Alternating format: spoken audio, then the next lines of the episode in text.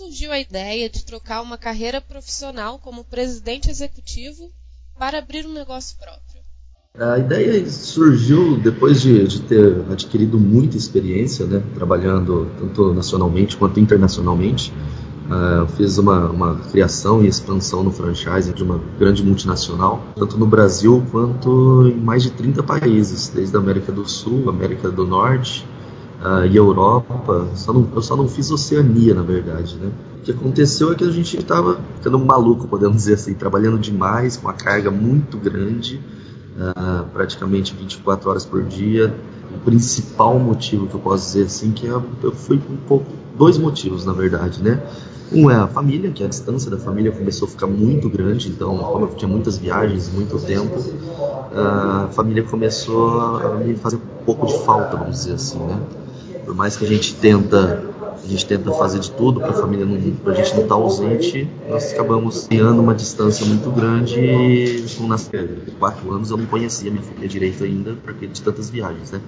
Então esse foi um dos motivos e o outro também é, é eu comecei a ter alguns problemas de saúde, né? Então devido ao estresse, ao trabalho, a essa carga muito grande, esse é, muitas viagens, pouco sono, pouca, poucas noites de sono, podemos dizer assim.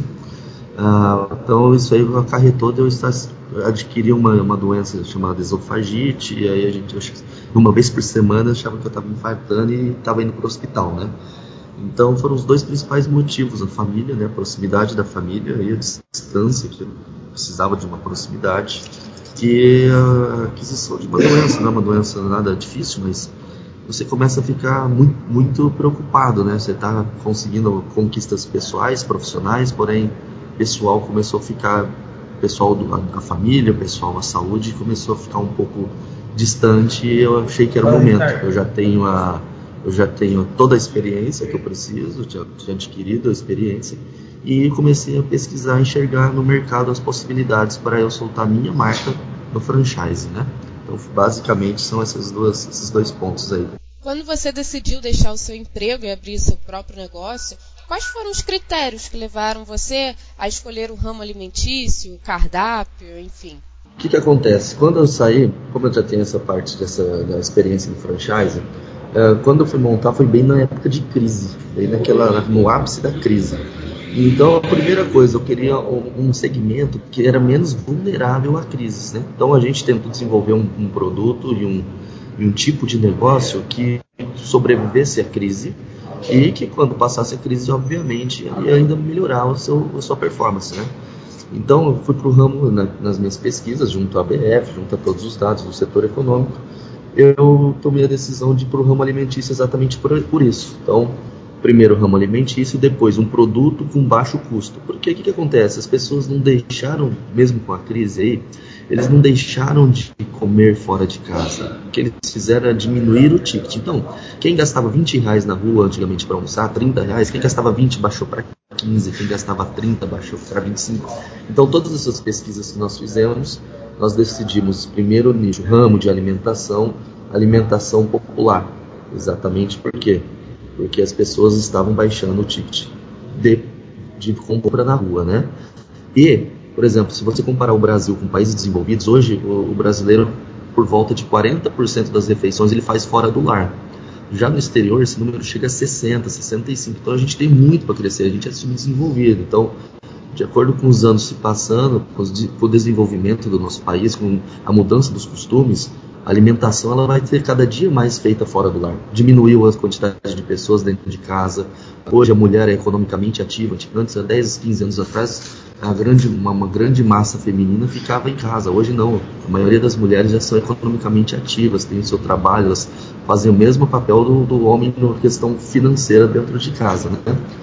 Ah, então, nós fizemos essas pesquisas, definimos o mercado, definimos o tipo de produto e a partir daí nós fomos para pesquisas de campo, fomos ver qual o produto, mix de produtos, o que, que, o que, que a população tem necessidade. E chegamos até o principal, o primeiro, primeiro produto que era os salgados, né? O salgado está no nosso, tá no nosso sangue, podemos dizer assim, né? Todo mundo tem uma, o brasileiro ele tem o costume de comer um petisco, um salgado, alguma alimentação rápida. Então nós conseguimos desenvolver um produto diferenciado com um novo conceito é, que já está no sangue do brasileiro, já tem, já não é um produto que você vai ter que introduzir na cabeça das pessoas. Não foi um produto novo, de novidades, para a gente ter que mostrar para as pessoas o diferencial. Sim, tem os diferenciais de produtos, porém, é, já é um produto que é costume do brasileiro, que são os salgados, né? Então, toda a parte de salgado, toda, nós definimos o mix do açaí também, que, que é, isso já era uma novidade, açaí, pitaia, cupuaçu. Então, nós fizemos um grande mix de produto e com um grande diferencial preço acessível. Então nós fizemos preço acessível em locais de grande fluxo de pessoas, né? E melhoria, porque, quando você vai numa casa de salgado, até, até alguns anos atrás, é sempre aquelas a gente brincava, né? Uma parecia uma pastelaria chinesa. Então é um lugar sujo, um lugar é, escuro, um lugar sem nenhum acabamento. Então você chegava lá num local para comer rapidamente ou para levar. Então o que, que nós chegamos à conclusão? De pegar uma pastelaria chinesa, entre aspas, e fazer ela um local confortável, ar-condicionado, bem iluminado, com mesas bonitas, com padrão de franquia. Então foi assim que nós fechamos o nosso modelo de negócio. A Mordidela começou com uma unidade em São José do Rio Preto e hoje são mais de 100 unidades em 22 estados brasileiros, né? Como foi o trajeto dessa ampliação rápida de franquias da Mordidela? Isso, a gente começou com a nossa unidade piloto, ficou por dois anos aqui em São José do Rio Preto. Para quê? Para fazer todos os erros, né? Então a gente errou bastante, mudou bastante coisa, fomos fazendo todas as adaptações durante esses dois anos. E quando nós sentimos aptos, o negócio estava pronto, estava redondo para soltar no franchising, aí nós finalizamos a formatação, nos filiamos à ABF, que foi a primeira, primeira coisa, né? E soltamos a expansão. Nossa trajetória da expansão, nós iniciamos com uma franquia aqui e em junho mesmo a gente iniciou nossa expansão em fevereiro, fevereiro para março, para ser bem mais exato. E em junho teve a primeira feira da BF. Nessa primeira feira da BF, eu, uh, o pessoal me chamava de, de, louco, né? Porque normalmente quem vai para a feira da BF tem 30 lojas, 40 lojas. Eu tinha uh, uma loja pronta, três em implantação e fui para a BF e lá nós demos o start é, assessoria de imprensa, fizemos todo um trabalho, já, a marca estava pronta, estava tudo muito bem embasado, até pela experiência de trabalho no, no ramo de franquias que eu tenho.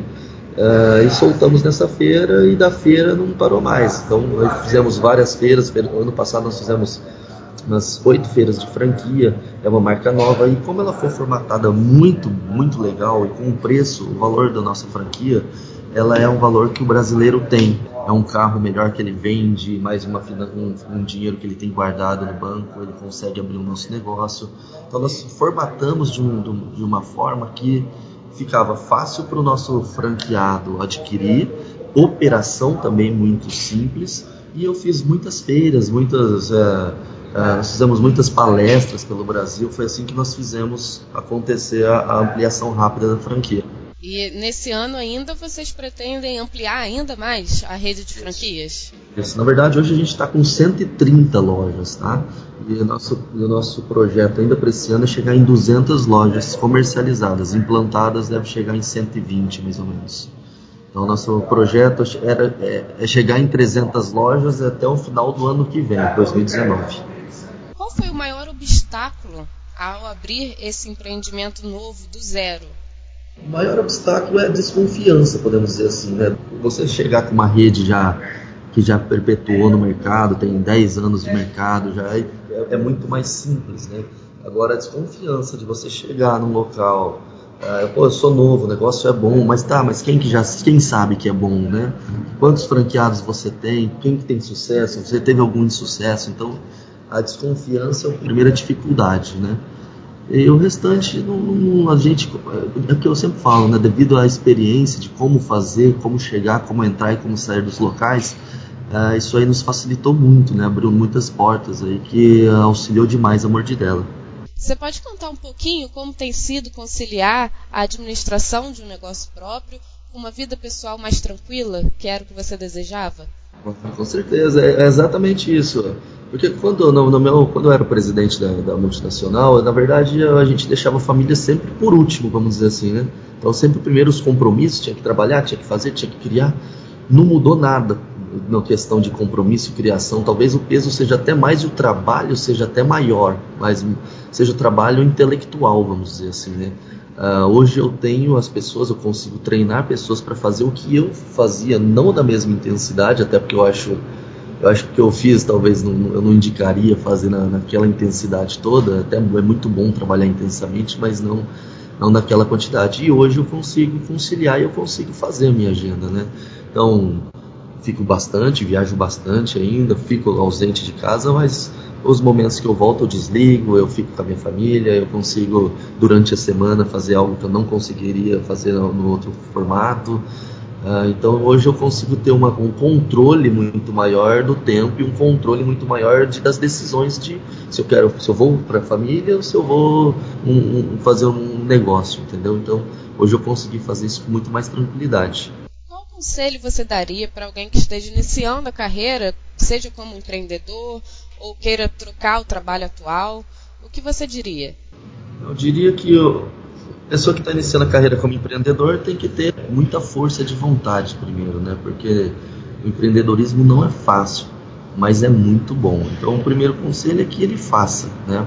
Mais embasado, faça todas as pesquisas, é, converse com muitas pessoas, procure pessoas que conheçam sobre o mercado que quer entrar. É, se já está no mercado, então vá, vai adquirir conhecimento. Uh, segundo passo é trabalhar muito, tem que trabalhar sem parar incessantemente até você conquistar o teu espaço no mercado, até você conquistar o que você deseja de verdade como empreendedor, né? E para as pessoas que não estão satisfeitas com o trabalho atual, primeiro é, é fazer uma autoanálise, se o trabalho realmente é, o problema é o trabalho ou o problema é você, entendeu? Porque tem gente que muitas pessoas não tá bom um trabalho, vai para outro trabalho um, dois anos não tá bom o trabalho, às vezes é a pessoa que não consegue ter paixão. Então tem que entender qual que é a paixão dela e trabalhar com essa paixão que ela, que ela existe. E sempre focado, dando resultado para a empresa, para que um dia, se ela quiser tornar empreendedor, ela já tenha toda a bagagem e conhecimento para fazer isso com bastante qualidade, entendeu?